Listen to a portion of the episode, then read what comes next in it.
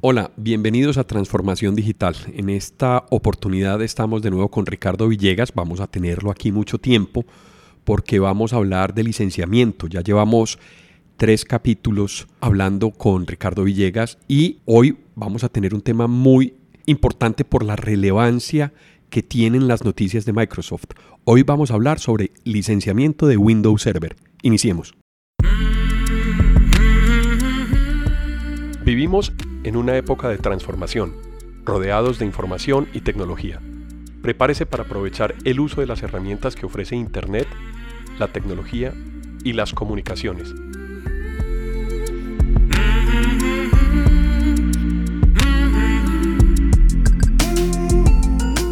Conózcalas y aprenda cómo usarlas mejor. Bienvenidos.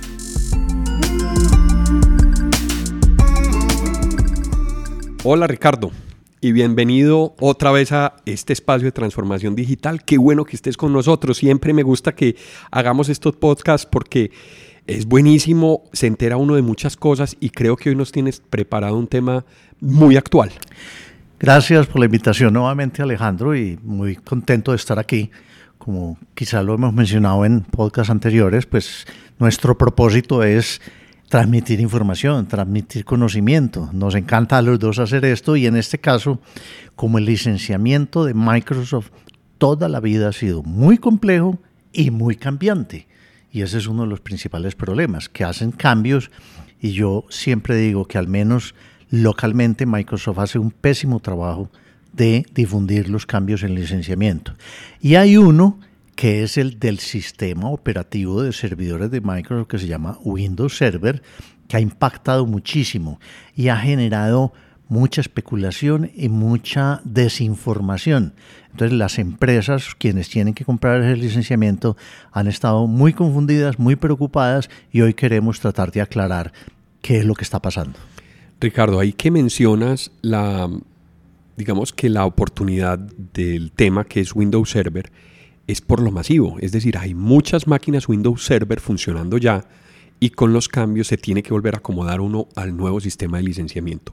¿Cómo empezamos a abordar esos cambios, Ricardo, tú que los conoces, que los has manejado y que tienes toda la información de primera mano? Bueno, el cambio grande de licenciamiento de Windows Server fue posterior a un cambio similar, no igual, que Microsoft hizo con el SQL Server, el servidor de bases de datos que empezó en el 2012.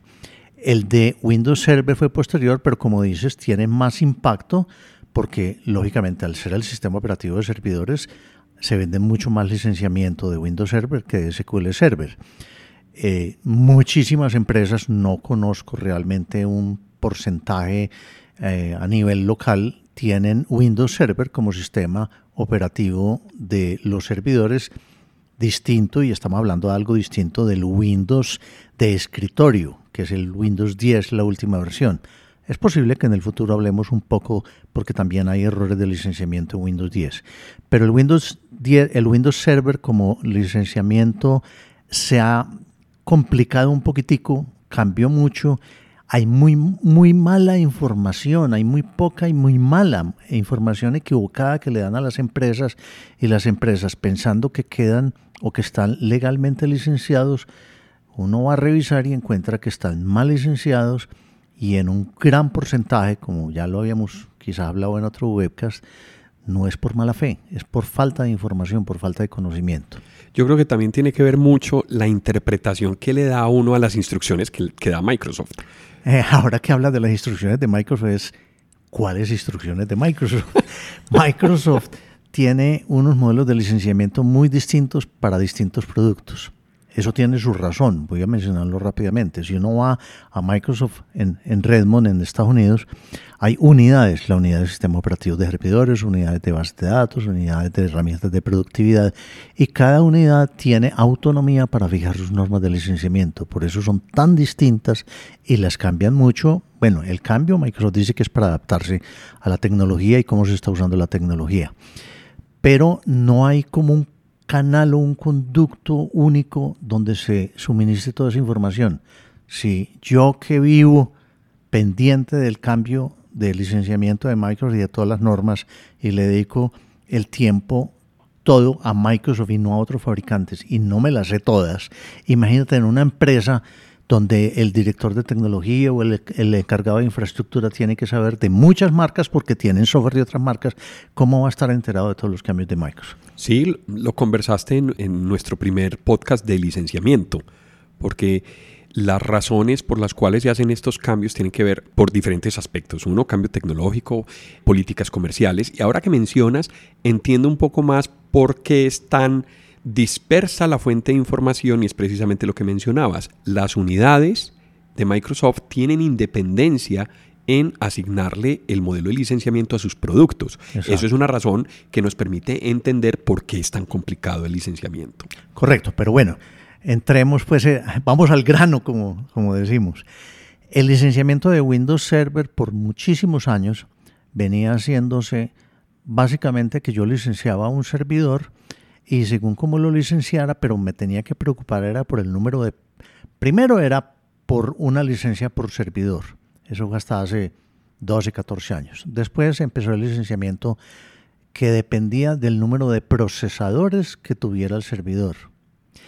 Y el cambio grande en este momento es que ya no me debo fijar tanto en los procesadores, sino en los procesadores y además en los núcleos o más conocidos como los cores, los núcleos que tiene cada procesador. Y eso ha generado muchas dudas. Por otra parte, a la gente le dicen, como ya cada vez es más popular, virtualizar, crear máquinas virtuales sobre la máquina física a través de lo que conocemos como hipervisores. Hay unas normas que aplican tanto si yo utilizo Hyper-V, que es el hipervisor de Microsoft, como si yo utilizo hipervisores de la competencia. ¿Cuál es el más común? El de VMware. SX. SX, SX. Y entonces las normas aplican, lo mismo que vamos a hablar ahora, aplica tanto para Microsoft, para Hyper-V, como para eh, VMware y otros hipervisores. Yo le digo a la gente que mm, cuando genera una máquina o crea una máquina virtual, una máquina virtual donde se vaya a utilizar Windows Server, yo no me preocupo o no voy a mirar qué recursos le asigné a esa máquina virtual. Yo no licencio la máquina virtual. Todo el mundo me abre los ojos cuando digo eso. Yo licencio, y esto es clave, y fíjese en la mente bien profundamente, yo licencio la máquina física y la manera como yo licencio la máquina física me da derechos a utilizar el Windows Server en máquinas virtuales pero yo no voy a licenciar una máquina virtual. Entonces, ese es un cambio muy grande. Se licencia entonces por cores, pero tiene unas normas, tiene unos mínimos. Microsoft le dice a uno, vea, usted me tiene que licenciar todos los cores físicos que tenga la máquina, con un mínimo de 8 cores por procesador y un mínimo de 16 cores, o sea, dos procesadores por máquina, así no los tenga. Si yo tengo una máquina con un procesador y ese procesador tiene dos cores, el licenciamiento es igual y tengo que pagar lo mismo que si yo tengo la máquina con dos procesadores y cada procesador con ocho cores. O sea, el mínimo que yo tengo que cubrir son 16 núcleos, 16 cores. Eso tiene que ver mucho con las arquitecturas más comunes que encuentra uno en los servidores físicos. Exacto. Y que, son, que son dos procesadores y cada procesador tiene 8 cores. Entonces, por eso es ese banderazo. Ese mínimo. Sí, claro. Ese mínimo. Ahora, cuando eso salió, la gente pues, se puso las manos en la cabeza y dijo, uy, me pusieron muy costoso el licenciamiento de Windows Server. Pues resulta que no, que Microsoft ahora vende por cores, y ahí viene otro enredo que ya voy a mencionar, pero 16 cores, que es el mínimo que yo tengo que comprar para estar legalmente bien licenciado, vale lo mismo que lo que antes valía una licencia normal por procesador. No cambió, e, ese valor no me subió el precio, pero en las máquinas configuradas, digamos, hasta ese límite. Sí me sube el precio cuando yo tengo una máquina con muchos procesadores y muchos cores, y es lo que Microsoft argumenta. Yo le estoy cobrando por capacidad de, proceso, por capacidad de cómputo. Si usted tiene un servidor muy poderoso, yo le estoy cobrando más por el Windows Server que si tiene un servidor pequeño. Tiene sentido. Ahora, estás hablando y estás iniciando el tema hablando físicamente de las máquinas que encontramos en una empresa o físicamente las máquinas que tenemos en nuestro propio data center o nuestro centro de datos. Pero me imagino que también hay cambios con máquinas que se instalan en la nube. Ya tú nos vas a, a contar qué limitaciones y qué novedades nos tiene sobre el tema de licencia. No sé si sea ya o más adelante. No, mencionémoslo ya, mencionémoslo ya porque ahí me, me, das, me das pie para explicar algo. Microsoft tiene muchos tipos de licenciamiento. Vamos a hablar básicamente del licenciamiento tradicional, que es el licenciamiento perpetuo, así se llama, que yo compro una licencia y yo obtengo el derecho de uso de esa licencia a perpetuidad. Ahora, si yo quiero actualizar el software porque salen nuevas versiones, hay una opción que yo compro que se llama Software Assurance, que es como una póliza de mantenimiento. Porque si yo no compro esa póliza y sale el Windows 2022 y, yo quiero usar Windows 2022, tengo que comprar nuevamente la licencia. Entonces, básicamente vamos a hablar del licenciamiento perpetuo, que existe muchísimo todavía en las empresas que tienen sus servidores en sus instalaciones, lo que llamamos on-premises. Hay otro tipo de licenciamiento que Microsoft le ofrece a las compañías que tienen data center y ofrecen lo que siempre hemos dado a conocer como hosting, que me dicen, yo le pongo unos servidores a su disposición en mi data center, puede estar en Bogotá, puede estar en la misma ciudad, puede estar a dos cuadras, pero es para que la, las empresas no tengan que invertir y preocuparse por el mantenimiento de los servidores, que el aire acondicionado, que la energía, que el mantenimiento, que el backup, sino que yo o mm, una empresa como un IBM o empresas eh, de telefonía se han metido mucho en este negocio le dice, no se preocupe por los servidores, yo se los pongo en mis instalaciones y yo le cobro por el la infraestructura que usted me reserve, por el tipo de servidor que requiere. Y el software se lo puede ofrecer a través de un contrato de Microsoft que se llama SPLA, Service Provider License Agreement, que es el hosting, la compañía de hosting, la que compra la licencia y me la alquila, me cobra por mensualidad. Tiene una gran ventaja también y es que yo puedo decir, mm, yo necesito un servidor de tales especificaciones y a los cuatro meses decirle ya no lo necesito más y no me quedo con una inversión en una licencia que no es fácil transferirla o venderla. No todo el mundo conoce ese tipo de licenciamiento. No, no es muy conocido. Las normas son relativamente parecidas a las del licenciamiento perpetuo, pero lo ofrecen solamente las empresas que tienen un contrato de SPLA con Microsoft. Ahora, ¿qué pasa con otros tipos de servicio, lo que conocemos como la nube.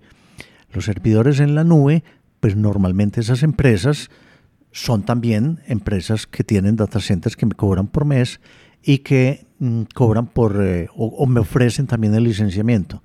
Hay una diferencia en el licenciamiento que lógicamente Microsoft ha definido a su favor y es que las normas de licenciamiento de mis servidores o de mi Windows Server, si los tengo en Azure, que es el servicio de hosting de Microsoft, son distintas, así yo voy a pagarle eso a un tercero. Entonces, si yo tengo mis servicios de hosting en la nube con Microsoft, tengo unos beneficios que no los tienen otros, hablando de un Amazon o de un Google, pero lógicamente Microsoft pone sus normas para que le atraiga más los clientes a sus servicios. Claro, era lo que hablábamos de servicios empaquetados en el podcast anterior de la nube, donde tiene unas ventajas precisamente por, los, por la evolución comercial que han tenido los, los productos de Microsoft, que pueden empaquetarse en sistemas o en programas de licenciamiento de una manera mucho más natural y más cómoda porque están utilizando el licenciamiento y el hosting de la misma compañía, licenciamiento y hardware de la misma compañía. Exacto. Entonces vamos, vamos a repetir, yo tengo que licenciar todos los núcleos o cores que tiene mi servidor físico. Así, por allá una máquina virtual no los utilice, yo tengo que licenciar todos con un mínimo de 8 núcleos por procesador y un mínimo de 2 procesadores licenciados, o sea, el mínimo es de 16. Para enredar un poquito más las cosas, Microsoft empezó vendiendo las licencias que cubrieran dos núcleos. Entonces yo necesito licenciar 16 núcleos, pero necesito comprar ocho licencias, porque cada una me cubre dos, dos núcleos, ocho números de parte de Microsoft. Afortunadamente, y, fue posterior al lanzamiento, sacaron un número de parte para 16 núcleos. Entonces eso ya facilitó que la gente entendiera que compraba una licencia que cubre 16 núcleos y ya quedaba legal. Porque desafortunadamente, como lo he mencionado en las revisiones eh, o verificaciones de la legalidad del licenciamiento que yo hago con frecuencia en las empresas, me encuentro que le venden cuatro licencias y le dicen, con eso ya usted queda legal. Cuatro licencias le están cubriendo ocho núcleos. Está ilegal, porque el mínimo es 16 y eso se ve muy frecuentemente. ¿Quién en una empresa, sobre todo una empresa mediana que no tiene posiblemente un área de tecnología o un experto en licenciamiento, sabe que eso no es legal? Entonces, eso sucede mucho. Listo, yo licencié mis 16 núcleos. ¿Qué pasa con las máquinas virtuales? Si yo no voy a crear máquinas virtuales, listo, estoy licenciado y puedo empezar a utilizar la máquina física, montar sobre, sobre mi Windows Server o otras aplicaciones de Microsoft como bases de datos o como el, como el, como el SharePoint, como el SQL. O máquinas virtuales Linux. O empezar a crear máquinas virtuales. Ya dijimos, lo que vamos a hablar aplica tanto para Hyper-V, que es el hipervisor de Microsoft, como para otros y siendo el más común el de VMware. Yo necesito crear unas máquinas virtuales. Entonces Microsoft me dice, vea, por cada licencia de Windows Server estándar, y hago la aclaración que vamos a hablar sobre todo de estándar y data center, por cada licenciamiento de que yo cubra esos 16 núcleos del servidor físico con Windows Server estándar, le doy el derecho de que use Windows Server en dos máquinas virtuales, si usted va a utilizar Windows Server. Y ahí viene otra mala información. Inclusive todavía lo oigo, hasta de las mismas personas de Microsoft, toda la línea de respuesta usted con el Windows Server estándar por cada licencia de los 16 núcleos puede crear dos máquinas virtuales. No, yo puedo crear mil, pero tengo derecho a utilizar Windows Server en dos. Porque si yo creo las otras con Linux, las puedo crear y el Hyper-V me las maneja, pero yo no las tengo que licenciar porque no voy a usar Windows Server. Entonces, por cada ves que yo licencie esos 16 núcleos con Windows Server estándar, puedo instalar Windows Server estándar en dos máquinas virtuales. ¿Cuál Windows Server puedo instalar? El estándar, pero en cualquier versión igual a la que compré o hacia atrás. O sea, yo compré Windows Server estándar 2016 y en una máquina necesito instalar Windows Server, puedo instalar 2016, 2013, 2000, cualquiera hacia atrás. Lógicamente no una más nueva, a no ser de que yo actualice las licencias base de esos 16 cores. Esas máquinas pueden tener cualquier número de núcleos asignada como máquina virtual. Exactamente, y grábense de una vez que esa es la diferencia grande con SQL. En otro podcast vamos a hablar del licenciamiento de SQL, que se, enreda un poquitico más.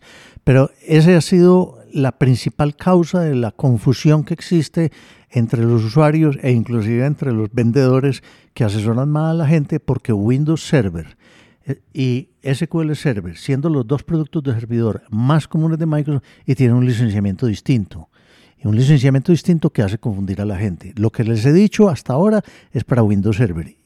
Muy buena parte de eso no va a aplicar para SQL Server, que lo hablaremos en otro podcast.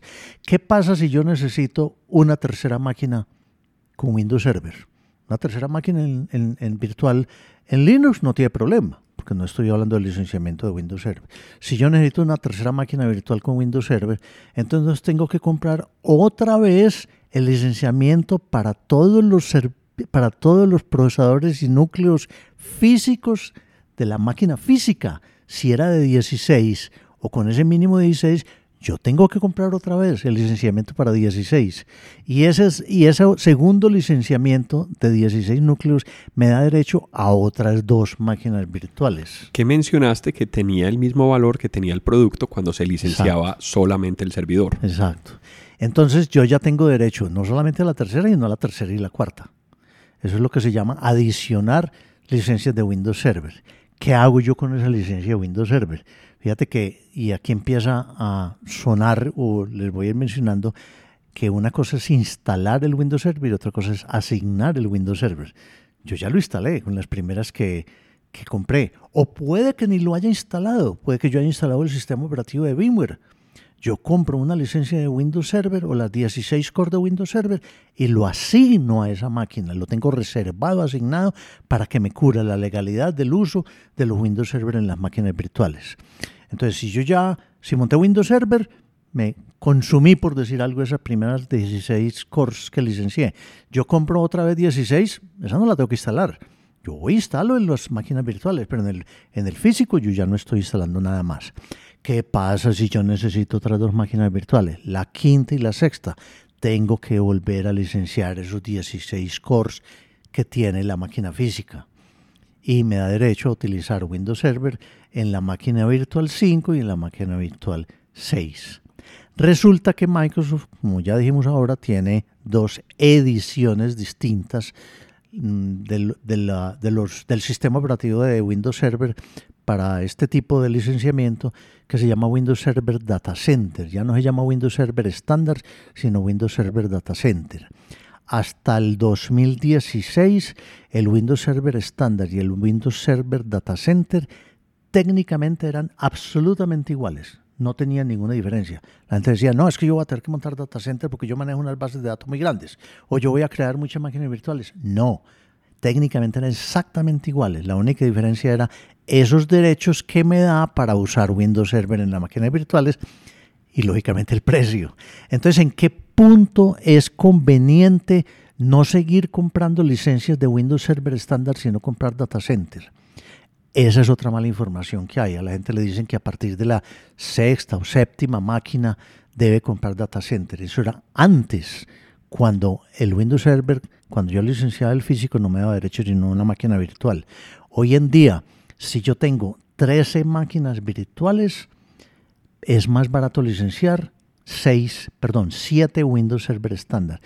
Pero a partir de la 14, ya digamos la 15, es más barato comprar data center que comprar muchos Windows Server estándar.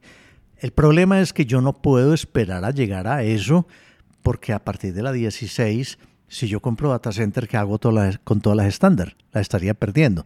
Entonces es muy importante cuando voy a planear un servidor, primero, cómo lo compro. Porque fíjate que aquí ya influye, vale mucho, es muy distinto el precio de comprar un servidor de un procesador con 16 núcleos que uno de cuatro procesadores con cuatro núcleos. Tienen los mismos núcleos, pero el, licenciamiento le va a costar muy distinto. Diferente, Entonces hay que planear eso.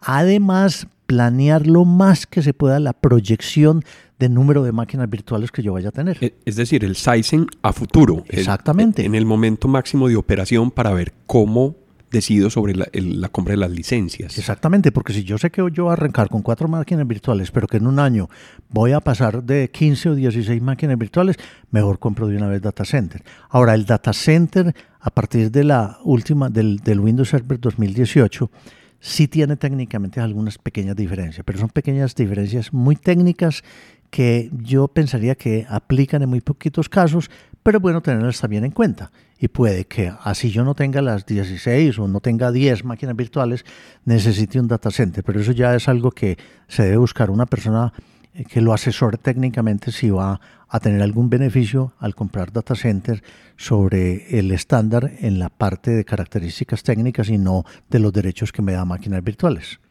Me surge una pregunta, Ricardo. Tú has hablado de procesadores y de núcleos, pero ¿qué pasa cuando yo tengo un clúster? Es decir, ya tengo un hardware que además me recibe un board con más procesadores y más CPUs.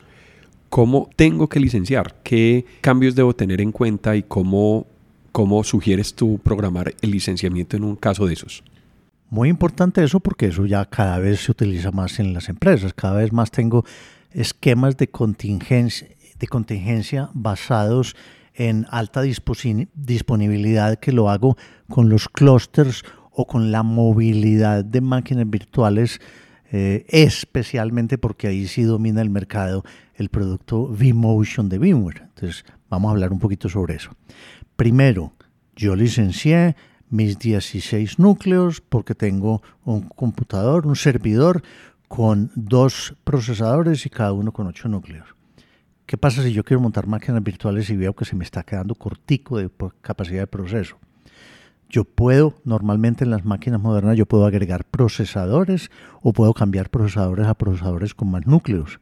Entonces afecta el licenciamiento. Yo no puedo seguir con el mismo licenciamiento que tenía cuando, cuando mis eh, procesadores eran dos de 8 núcleos para un total de 16 núcleos. Y si ahora le aumento otros dos procesadores, afecté mi licenciamiento. Y yo quedaría ilegal si no adquiero las nuevas licencias una o dos o tres o cuatro veces según el número de máquinas virtuales, licenciar todo el número total de núcleos que tengo ahora en la máquina física. O sea, eso hay que tenerlo en cuenta. Y hay que tenerlo en cuenta ese costo, esas implicaciones del costo del software en la planeación del hardware. Ya dijimos, no es lo mismo licenciar cuatro procesadores con cuatro núcleos que dos procesadores con ocho núcleos. El valor es distinto. Por supuesto. Ahí la arquitectura de la máquina incide muchísimo. De hecho, hay fabricantes que están empezando a sacar el el diseño de sus máquinas precisamente que se acoplen al modelo de licenciamiento de Microsoft. Al de Microsoft y de otras empresas, casi todas las empresas grandes están yendo hacia un modelo de licenciamiento, no por servidor físico, sino por la capacidad de proceso del servidor. La capacidad del proceso del servidor, hay unos que lo, lo miden por transacciones por minuto, el licenciamiento, pero la mayoría lo miden es por la capacidad de procesadores y de núcleos. Pero entonces vamos al, tema de qué pasa si yo tengo un, un clúster de varios servidores y en todos esos servidores tengo máquinas virtuales, porque esto lo afecta es cuando tengo virtualización, que se está volviendo muy popular. El licenciamiento de Windows Server en ambientes virtualizados es el dolor de cabeza de muchas empresas, porque no lo entienden, no lo saben y no los asesoran bien y porque también han cambiado las normas. ¿Qué pasa si yo tengo un servidor con Windows Server y tengo ocho máquinas virtuales con Windows Server y tengo otro servidor con seis máquinas virtuales y otro, hagamos el caso simple, tres máquinas en un clúster? Que lo que yo estoy buscando es que si una máquina de estas o tiene mucho trabajo, mucha carga y yo quiero pasar carga para otra máquina o se me daña y tengo que pasar el trabajo a otra de las máquinas. Entonces ahí viene un concepto de Microsoft que se llama movilidad del software, movilidad del software de servidores, porque es distinto al de aplicaciones, al de un Office o un Project un Visual. La movilidad de servidores en Microsoft dice teóricamente que yo no puedo cambiar las licencias de un servidor a otro antes de 90 días, sino cada 90 días, excepto en un caso de un daño de un servidor. Ahí sí la podría pasar a otra. Teóricamente, yo estoy hablando de la letra menuda, cómo se comprueba y cómo se hace que esto se cumpla, no es fácil. Esa letra menuda no aparece en el brochure del, del sistema no, operativo. No, no, eso no aparece, eso no aparece.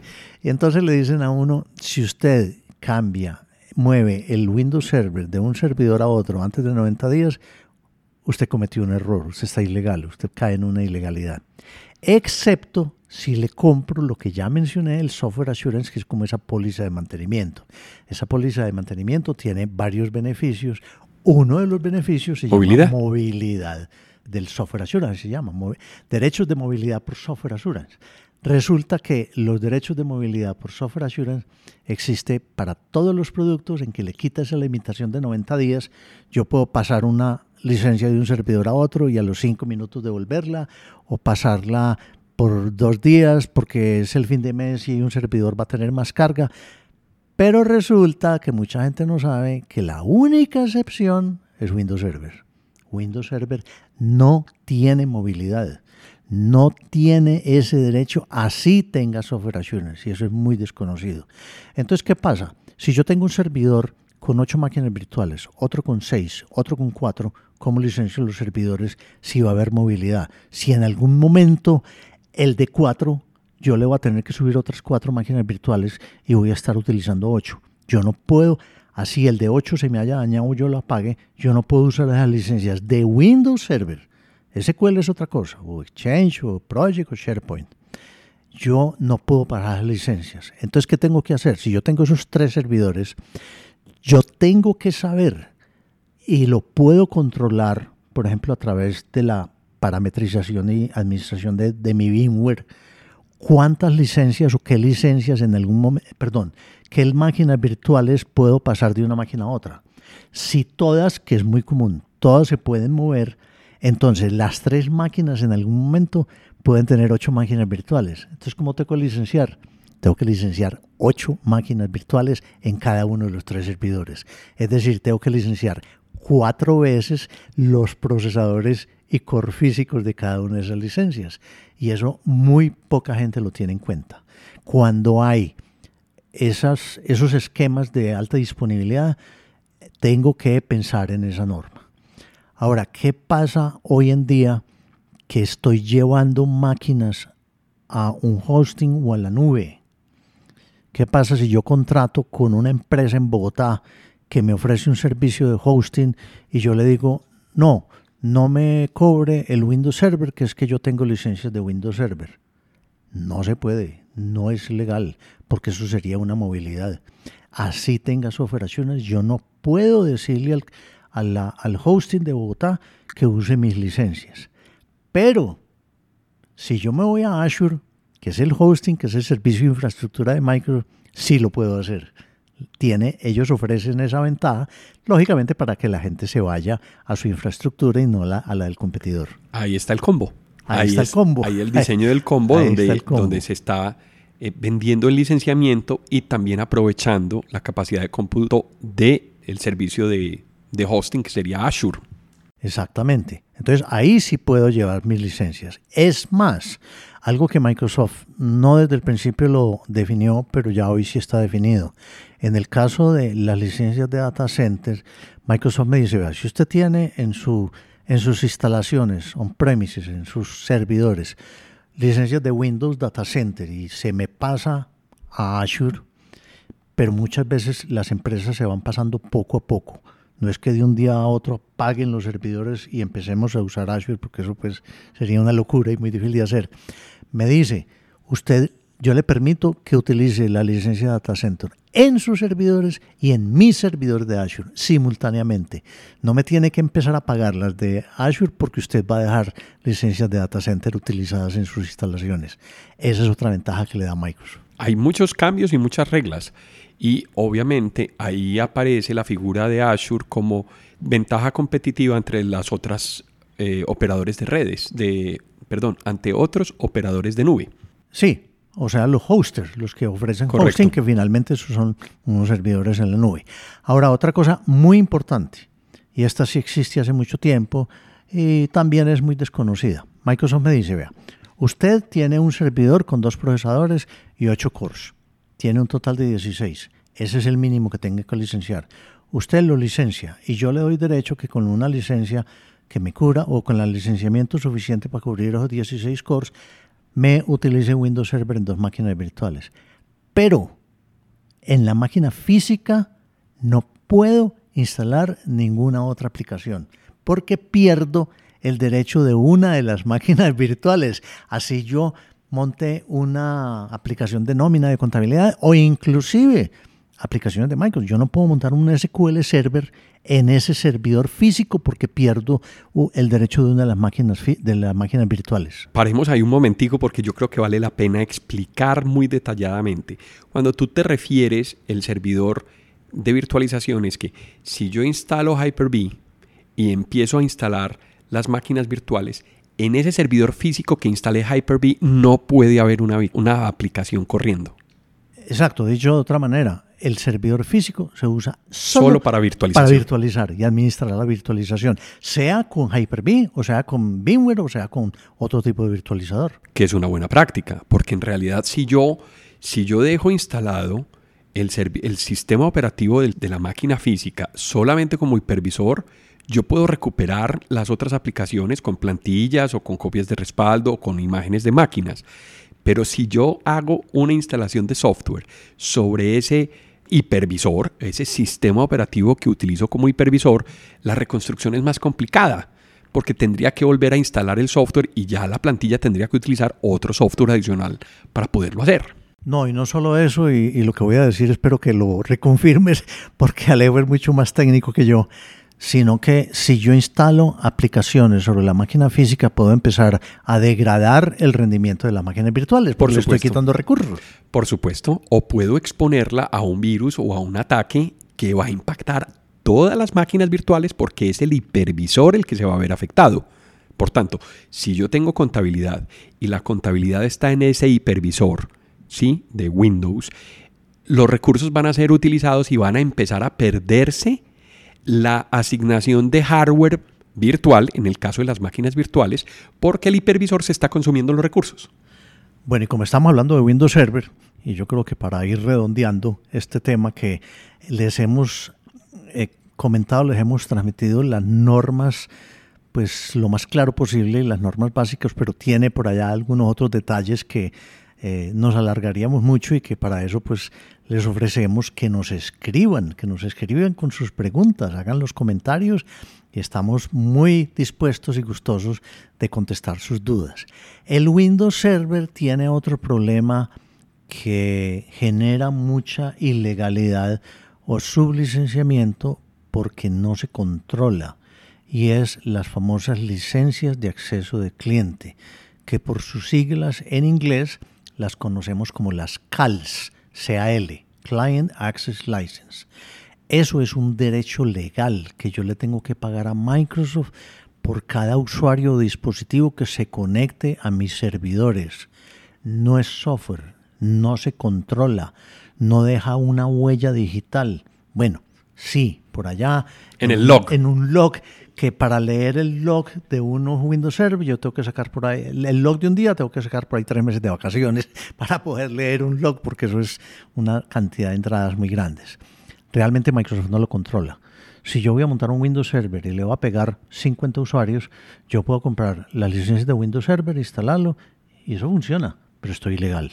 Si yo no he comprado las licencias de acceso de cliente, las CAL, para las personas o dispositivos, porque existen dos tipos cal de dispositivo y cal de usuario, que no es el tema, pues ponernos a explicar aquí mucho detalle sobre ellas.